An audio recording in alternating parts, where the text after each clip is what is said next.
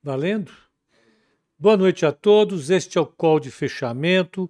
Hoje é dia 8 de março de 2022. Estamos aqui. Hoje o mercado foi muito volátil no intraday. Foi pouco não, foi muito, né? O mercado não não sinalizou em momento algum convicção, nem para venda, nem para compra foi realmente um mercado muito doido. Deixa eu colocar aqui o gráfico, só para mostrar que não foi um problema brasileiro. Eu vou colocar o gráfico do S&P 500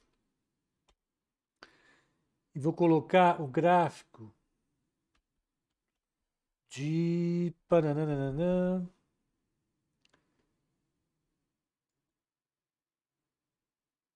dez minutos. 10 minutos vai dar um negócio legal. Olha só a pancadaria que foi o S&P 500 hoje. Ó. Vamos ver, vamos fazer uma comparação. Ó, dia 4, sexta-feira, ele, ele ficou oscilando em torno dessa média aqui. Fechou em alta. Segunda-feira foi o dia que ele despencou, mas teve uma tendência. Em nenhum momento ele enganou a gente. Hoje, ó, ele abriu caindo, subiu, caiu, subiu, caiu de novo, fechou em queda. Absolutamente neurótico o mercado, doidaço, doidaço. Né? Podemos dizer mais do que neurótico, bipolar. Tô, tô pobre, tô rico, tô pobre, tô rico o tempo todo. Tô otimista, tô pessimista, tô otimista, tô pessimista. Foi esse samba, né? E, e isso, evidentemente, reflete o quê? Reflete a incerteza que o mercado tem em relação às possibilidades que existem nas próximas semanas, nos próximos pregões, em relação ao andamento dessa guerra. Né? Hoje nós tivemos notícias cada uma atirando para um lado diferente. Né? Nós tivemos a confirmação de algo que já havia sido ventilado ontem, que era uma medida dura dos Estados Unidos proibindo a importação de petróleo e derivados da Rússia, foi acompanhada pelo Boris Johnson da Inglaterra. Depois, o Putin ah, proíbe a importação, a exportação de produtos para países não autorizados. Depois, fica noticiado através de algumas fontes que o presidente ucraniano pode desistir da OTAN. Aí depois vê a possibilidade de um acordo a ser negociado. Amanhã, negociado não, né? Diz que o Putin mandou é, é, é, essa proposta de paz para o Zelensky e deu para que ele responder até, até amanhã. Se não responder, a guerra é retomada na quinta-feira e ele vai aumentar o grau de, de pressão, de intensidade da sua ofensiva militar no país. Bom, o que, o que ficou líquido e certo é que o petróleo vai continuar alto. Hoje houve diversas notícias falando sobre a, a, a, a quase finalização do acordo nuclear do Irã. Tá, todo dia alguém fala, estamos quase no fim, vai sair, vai sair, vai sair. É bom. O Irã ele pode jogar mais um milhão de barris dia de imediato, depois pode aumentar isso daí. Mas o mercado não quis saber. O petróleo fechou em alta de 4, está em alta de 4,26 nos Estados Unidos, 4,40 e 4,55 o Brent. O Brent está 128 dólares o barril. A gasolina, o futuro para março, subiu 20%. Em um mês, ela subiu 87%. Os americanos estão malucos lá porque bateu o nível mais alto da história a gasolina. É, a gasolina bateu 4 e. Deixa eu ver aqui. Cenoura. Cenoura. Cenoura é o nosso fornecedor de, de informações gerais.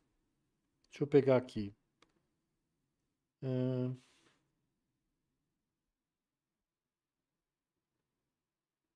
É, vamos botar 4,55.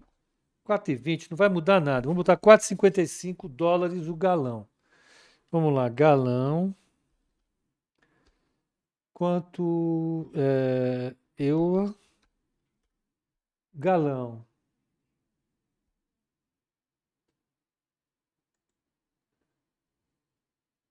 Um galão tem 3,7 litros, tá certo?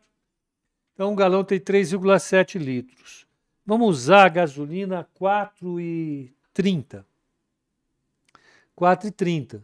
Cadê minha calculadora complexa aqui? 4,30. 4,30 vezes 5 e, é, 5 e 10. 5,05. Pronto. Então, um galão dá R$ 21,71. São. Eu não quero fazer conta errada. São 4,5 litros dividido por 4,58. R$ 4,80 a gasolina dos gringos. E eles estão chiando pacas. Hein? O que, que vocês acham disso? Os gringos, eles tomam gasolina no café da manhã, eles tomam banho de gasolina, nadam em piscina de gasolina. Aquele país é movido a gasolina. Perfeito? Então, quando o gringo fala que a gasolina está cara, é porque eles consomem demais. Aqui a gasolina está. No posto, sem bandeira, eu acho 6,20, 6,30. Isso porque congelou o preço. A gasolina nos Estados Unidos é muito mais barata. É um dos lugares mais baratos do planeta, a gasolina. Né? Os gringos amam gasolina. Amam gasolina. E eu comentei com vocês aqui ontem. A gasolina tem um papel fundamental na formação de expectativas inflacionárias das famílias e empresas. Então, quando você sobe essa gasolina aí, você está puxando tudo na cabeça das pessoas. Para o gringo deve estar um sofrimento daqueles. Não, não, não esqueça disso. Então, voltando à história, é, é, gasolina subiu forte, né? o, o, o gasolina subiu forte, hoje o gás deu uma realizada, o mercado foi, foi bem é, é, agitado hoje. O Dow Jones fechou com uma queda de 0,56, o S&P 500 com uma queda de 0,72, Nasdaq uma queda de 0,28 e o Russell 2000 está com uma alta de 0,60. Olha, tem uma briga entre os aplicativos aqui. O iPad rouba o fone de ouvido da turma. Não, volta para cá, você. Espera aí, turma, só um segundinho. Esperem, não saiam daí. Pô, tá chato isso.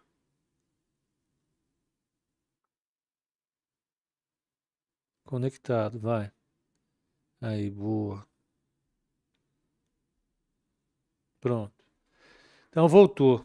Tá vindo o som aí para vocês? Tá? Deixa eu ver. Modo padrão. Ok. Eu fiz besteira aqui. Não, agora está funcionando. Pessoal do Instagram, eu vou desligar e ligar, vocês entrem de novo. Espera lá. Encerrar. Descartar vídeo. Descartar. Vou colocar de novo.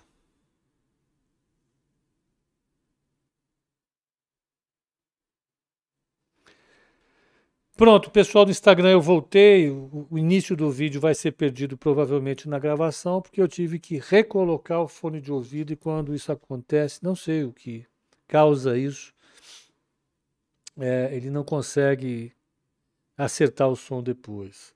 Então vamos lá, é, vamos seguir no nosso no nosso no nosso caminho. Ah, os mercados lá fecharam em queda, né? Agora, o que subiu foi a taxa de juros, voltou a subir. Ela subiu para 1,84, 10 anos, 2 anos 1,60 e 30 anos 2,20. Vai ficando claro para o mercado que a inflação longa ela está realmente causando é, algum tipo de estrago para o mercado. E aí você tem um cenário é, é, é, inflacionário mais longo e taxas de juros maiores. Tá? Então vamos, vamos ver Brasil. Brasil, eu vou ter que correr, gente, porque hoje tem Nerdcast e começa daqui a pouco a nossa gravação. Ó, Ambev, não, o Ibovespa fechou com uma queda de 0,35 a 111,203. O dólar caiu 1%, fechou a 5,06, tá? Então, você teve uma, uma pressão para baixo do dólar, é dinheiro entrando, de gringo. Ambev ficou no 0 a 0, Bradesco subiu 1,29, bateu 19,66, Petrobras subiu 2,08, a 32h46 e nós não temos uma notícia, uma, a respeito do que o governo pretende fazer em relação ao petróleo, à gasolina, seja lá o que for. Independentemente disso, o mercado saiu tomando. Petrobras. Petrobras fechou então em alta de 2,08 e a Vale caiu 4,39, realizou, bateu 100 reais e 46 centavos. O setor siderúrgico como um todo caiu. Vamos ver quem mais caiu, quem mais subiu do Ibovespa. Ibov, Index está aqui, aí a gente pede move. Vamos ver. Vamos ver quem mais caiu, quem mais subiu. Ó. Não, não, não. Saia. Olha,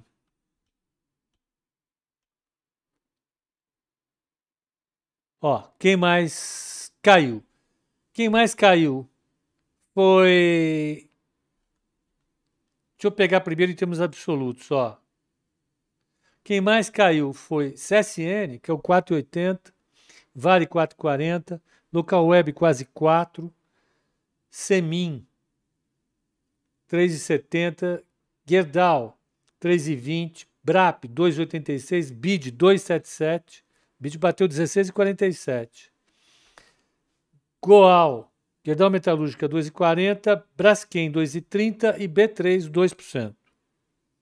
Quem subiu? Subiu Forte Azul, que tinha caído ontem, que não é beleza. Subiu 7% e Gol subiu 7%. Brasil Foods, que tinha derretido também, subiu 7%. Lojas Renner 6,37, Cielo 6,11, CCR 5,80. Soma 5,17, Pets 4,51, Qualicorp 4,34 e Cogna 3,90.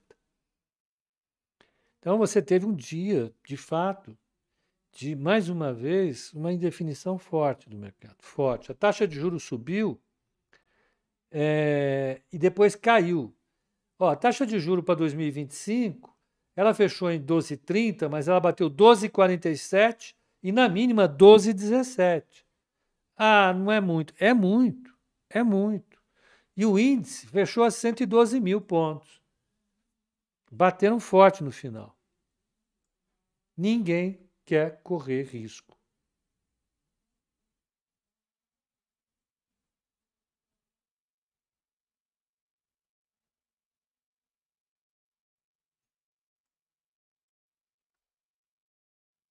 E a tal reunião já acabou, não tem notícia nenhuma aqui. Zero notícia.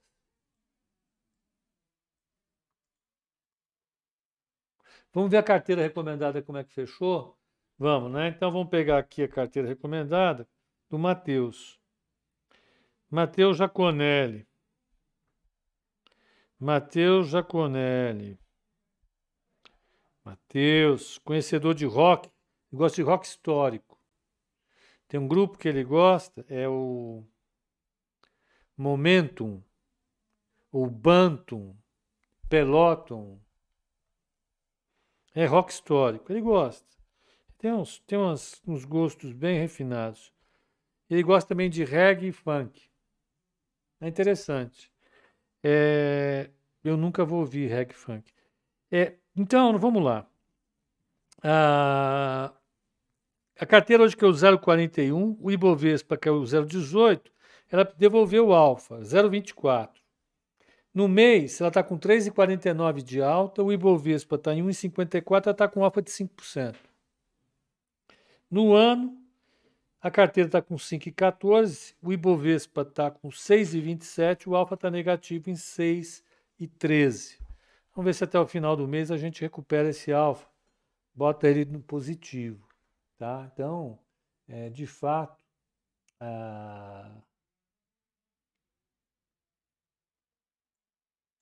de fato temos aí um cenário para a carteira que está mais positivo. É hora de zerar as posições em ações, esse cenário, esperar esse cenário passar, entubar o prejuízo? Liliane, depende, mais uma vez, depende como é que você encara os seus investimentos.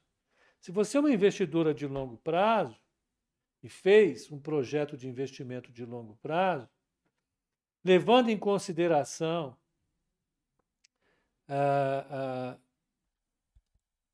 a sua aversão ao risco, você já definiu uma carteira. A carteira ela é 50% em bolsa, 50% em renda fixa, ou 60% em bolsa, 40% em renda fixa e assim por diante. Ao longo do tempo, você pode até mudar um pouco esse percentual, em vez de fazer 60 40, faz 40 60. Você pode fazer isso, dependendo de como é que está o seu estômago, o seu sono à noite. Se o seu sono estiver muito perturbado, reduz um pouco a posição. Agora, não tem investimento em renda variável só se você for uma pessoa totalmente avessa ao risco. Agora, eu suspeito que você não seja avessa ao risco, Lidiane. Por quê? Porque você já tem uma carteira de ações. Então, veja lá. Segura um pouco ou reduz a posição e aumenta depois, na hora que você sentir um pouco mais confortável. Para zerar, acho que não. Pepa, não seria melhor vender a Vale agora e voltar recomprando o fechamento do Gap no 88 reais? Hermes, o problema é que se ela não, se ela não for zerar esse gap, e aí? Antes de zerar o gap, ela, ela estiver batendo 110 reais, 120, como já bateu. Né? Esse é o ponto. Ah,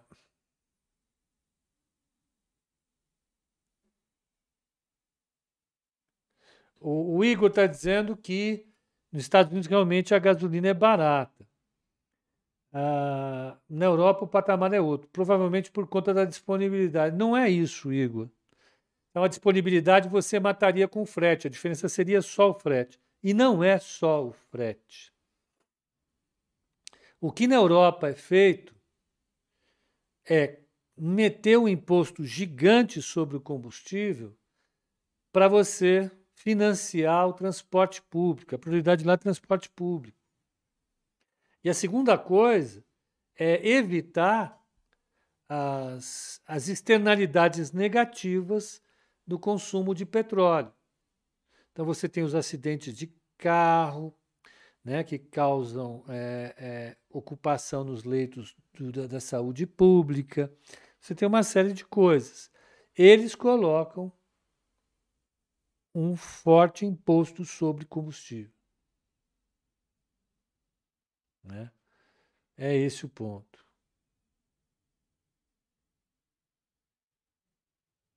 Pepa, às 14 horas, o petróleo estava subindo 7, de repente despencou.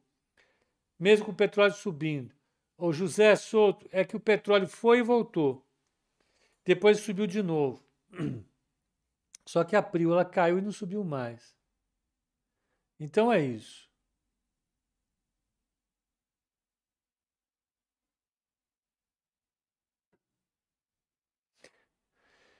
Pepa, você acha que deveria aumentar minha carteira de petróleo e reduzir siderúrgica? Não sei. Eu acho que eu precisaria ver esse caso detalhadamente. Precisaria sentar com você e conversar. Mas agora fica difícil falar assim. Gente, eu vou precisar interromper, porque eu vou começar a gravar. O Alexandre já está aqui. O Ale já está aqui, cobrando a nossa participação. E, e já vamos lá, tá? Eu estou indo.